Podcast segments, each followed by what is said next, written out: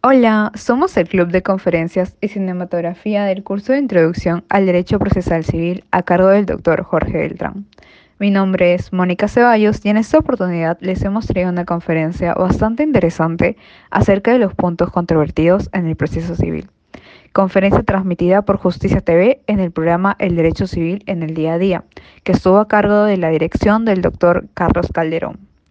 Para tratar el tema de la conferencia, la doctora invitada fue la fiscal superior del Distrito Fiscal del Callao, Jesús María Elena Guerra Cerrón.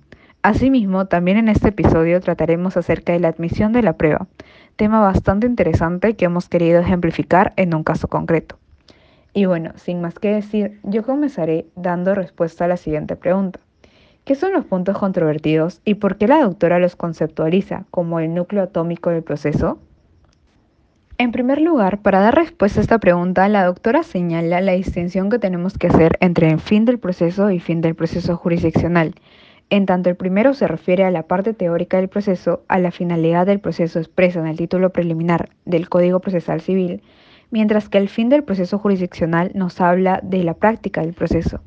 La doctora señala que el proceso no se autodesarrolla, necesita del autor, del juez y la intervención de las partes, de los abogados, patrocinante y el equipo jurisdiccional que trabaja con el juez, pues de acuerdo al artículo 48 del Código existe una labor conjunta para el ejercicio de la labor jurisdiccional, es decir, el despacho jurisdiccional y todos los integrantes. Ella precisa que lo que importa dentro del proceso es la función del juez, abogados y partes, es decir, es una trilogía, por tanto, en los puntos controvertidos existe una responsabilidad compartida para su desarrollo y establecimiento.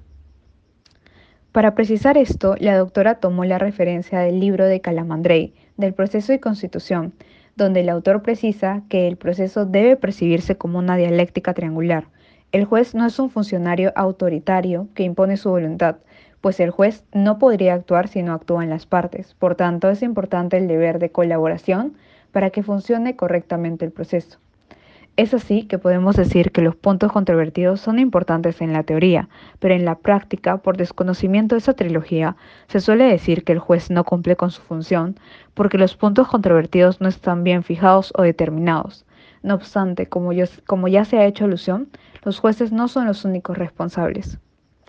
Ahora bien, dando respuesta concreta a la pregunta, la doctora señala que los puntos controvertidos son la razón de ser del proceso, pues representan el componente esencial del principio contradictorio que se refiere al conflicto de intereses. Y es en este contexto que los puntos controvertidos son el ancla, lo principal del proceso, por esa razón es su comparación con el núcleo atómico. El proceso vendría a ser el átomo, y dentro del átomo encontramos la parte medular, donde se ubica el núcleo atómico, que en química se señala que es donde está la sinergia, la energía y masa positiva del átomo. En este núcleo atómico descrito es donde se encontrarían los puntos controvertidos. A continuación, mi compañera Alexa continuará dando respuesta a una siguiente pregunta. A continuación hablaremos acerca de los puntos controvertidos con el principio de congruencia. La relación que tienen es directa y elemental. Se señalan los puntos controvertidos de manera correcta. Esto significa la exposición de los fundamentos de hecho de las partes y encontrar las causas que generaron el conflicto. Sobre ello se resuelve la controversia. El principio de congruencia es una directriz o pauta que tiene que cumplirse, en donde los jueces deben resolver los autos en concordancia con los fundamentos de hecho y derecho postulados en la demanda. Además, forma parte del debido proceso. En ese sentido, la congruencia se verificará al momento de leer la decisión del juez, en donde tiene que haber una relación directa entre lo pedido, lo contestado, los puntos controvertidos y los medios probatorios. Bien, luego de haber escuchado a Alexa eh, hablar sobre el principio de congruencia, ahora les hablaré respecto al artículo 424 del Código Procesal Civil y el control preliminar del juez sobre la demanda. El juez tiene que mantener un, control preliminar, esto quiere decir los presupuestos procesales y la condición de la acción. Eh, los presupuestos procesales de la demanda en esta etapa son postulatoria. En el artículo 424 se menciona eh, qué es lo que se debe contener en la demanda. Se debe expresar los hechos de forma clara, concisa y concreta. Además, se debe mencionar en la demanda eh, acerca de los medios probatorios, Em, quien demande debe de seguir estos cánones, ya que es muy importante para la comprensión de estas mismas. También se menciona que en el artículo 442 em, que si una demanda está ordenada va a ser mucho más fácil para la otra parte contestar a esta. En cambio, si una demanda no posee precisiones, eh, no se podrá ejercer una adecuada contestación. Se debe evitar además em, demandas excesivas, con hechos que no contribuyen a la pretensión, así como medios probatorios eh, excesivos. Ahora, Jonathan les comentará sobre la relevancia de los puntos controvertidos.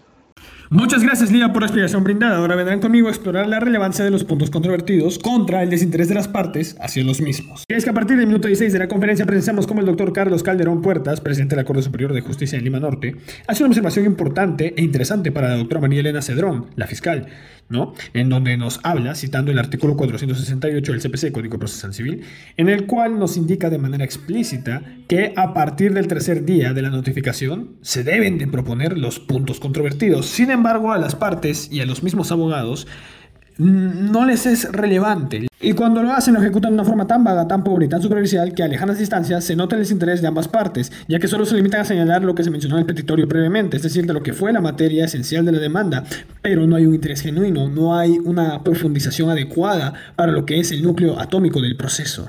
Y es entonces cuando la doctora Marilena Cedrón nos responde con tres filtros para poder evitar estas situaciones. El primer filtro es el de la calificación de la demanda, que como su nombre nos lo dice, consta de declarar ya sea admisible o inadmisible a una demanda. Pero para brindar dicha declaración primero debemos establecer criterios jurídicos adecuados para calificarla como tal, ¿no? Y que todo esto con el objetivo de que se respete y se esté concordando con el artículo 424 del CPC. Obviamente esto va a requerir de un mayor trabajo, de un mayor esfuerzo, de una mayor concentración y de una mayor profundidad de análisis en la lectura para poder declarar o no algo inadmisible. Si bien es cierto el segundo filtro no es tan explorado ni profundizado como el primero o el tercero, la doctora nos deja saber que es muy importante y relevante que estos puntos controvertidos vayan incluidos en la contestación.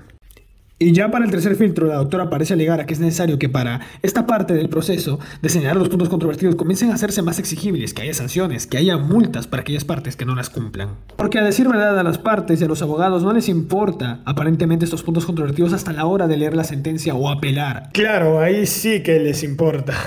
alegando hacia una vulneración de derechos, ya que no se ha resuelto lo que ellos señalaron en sus petitorios o en sus contestaciones. Y aquí la doctora quiere invitarnos a todos nosotros, tanto las partes como el juez, como el equipo del despacho judicial que trabaja con el mismo, a hacer una reflexión, ya que es justo responsabilizar 100% al juez de no haber considerado algo que ni siquiera nosotros mismos le damos una relevancia hasta posterior a la sentencia. Es justo antagonizar al juez de omitir estos procesos cuando nosotros mismos nos hemos mostrado indiferentes ante el mismo y no lo hemos reclamado ni señalado como puntos controvertidos en un principio. Y no olvidemos que el juez no trabaja solo. El artículo 48 nos habla de una labor en conjunto.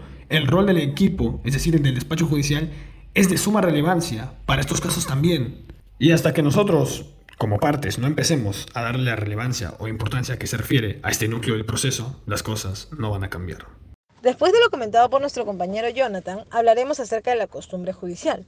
Para esto, la doctora Guerra nos cita a Calamandrei, quien nos indica que la costumbre judicial, o mejor llamada por la doctora una buena práctica judicial, es la que determina el éxito en el desarrollo del proceso. Ella también nos indica que aún teniendo buenas normas procesales o un buen código procesal, esto no determinaría el éxito del proceso si los sujetos del proceso no cumplen cabalmente sus roles. Dentro de esto, obviamente, resaltaremos el rol de trabajar correctamente para la apropiada determinación de los puntos controvertidos.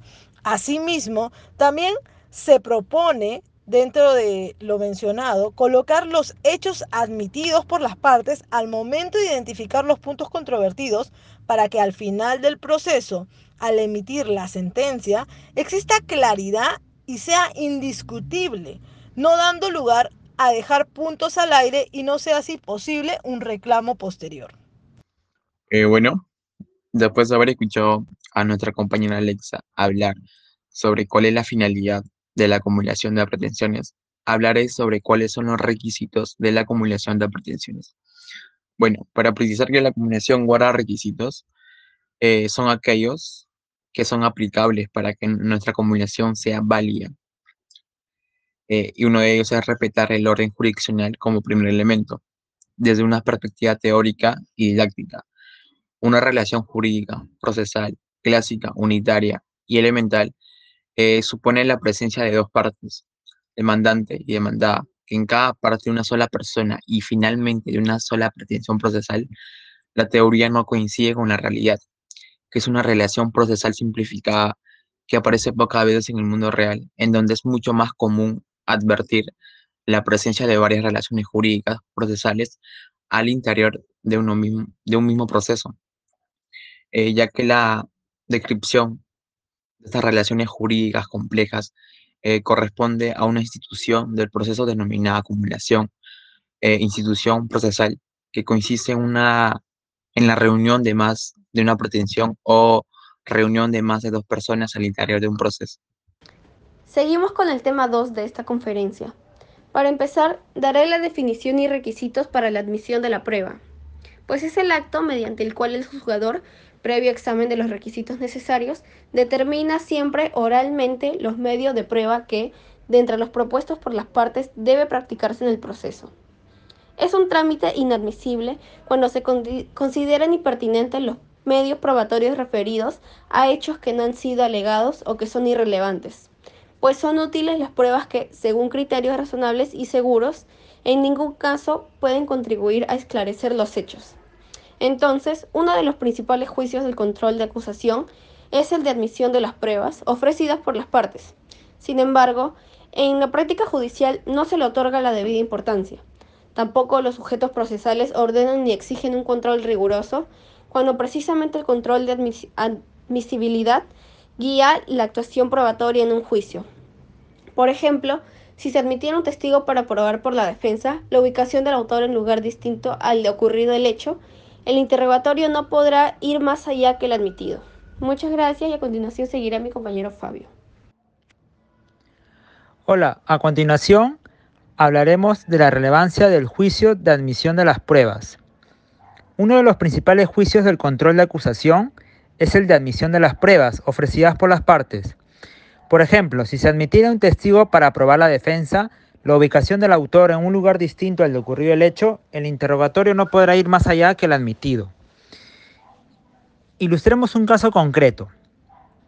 Defensor. Señor testigo, ¿dónde se encontraba el acusado al día de los hechos? Testigo. Estuvo conmigo todo el día. Jugamos fútbol y después nos dirigimos a mi domicilio. Defensor. ¿Sabe usted quién agredió a la víctima? Fiscal, objeción. El testigo ha sido admitido únicamente para referirse a la ubicación del acusado. Así se ha en el control de admisión de pruebas. Juez. Es verdad, señor abogado. De la lectura del auto de enjuiciamiento se advierte que el control únicamente se superó para referirse al tema de la ubicación. Al lugar la objeción. Defensor. De acuerdo, señor testigo. ¿Qué más pasó? Fiscal. Objeción.